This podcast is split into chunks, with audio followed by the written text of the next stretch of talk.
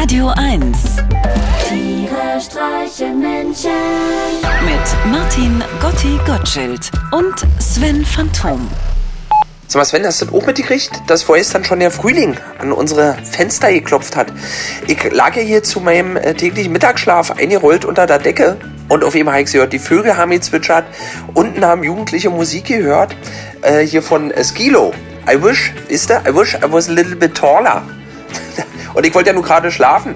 Und dann habe ich ebenfalls das Fenster aufgerissen habe gesagt, ey, ey, macht sofort die Musik lauter. Das Lied ist so geil. Das habe ich früher auch mal gehört. Ich komme gleich runter und tanze euch mal was vor. Na, die haben sich vielleicht gefreut. Gotti, du bist doch nicht wirklich runtergegangen zu den Jugendlichen und hast ihnen was vorgetanzt. Hä, na Logo. Ich habe mir mein Original Creeps Bandana umgemacht, meine alten Bitboy-Hosen angezogen und dann bin ich runter und habe ihnen erstmal gezeigt, wie ein richtiger Running Man geht. Und der Steve Martin und der Harlem Shake und für meinen Roger Rabbit war ich ja damals sehr bekannt. Hä? Was ist denn der Roger Rabbit?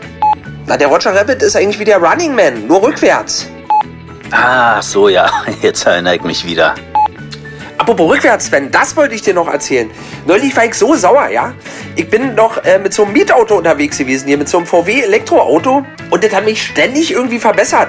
Ja, weil ich angeblich so viel falsch gemacht habe. Immer hieß es, äh, ich bin zu langsam, ich fahre zu schnell, bitte anschnallen, Abstand halten, Sie scheinen mir müde zu sein, bitte ziehen Sie was an, achten Sie auf Ihre Nieren. Wir sagen, sag mal jetzt noch, ich bin noch nicht von zu Hause ausgezogen, um mir jetzt als 46-jähriger Mann von einem kacke Auto erzählen zu lassen, was ich alles falsch mache. Da wird man von einer Maschine entmündigt. Ich meine, wohin soll denn das noch führen?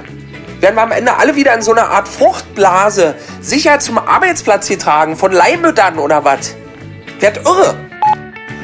Gotti, sieh den Fortschritt doch mal von der positiven Seite. Endlich ist da mal jemand, der dir die Wahrheit sagt.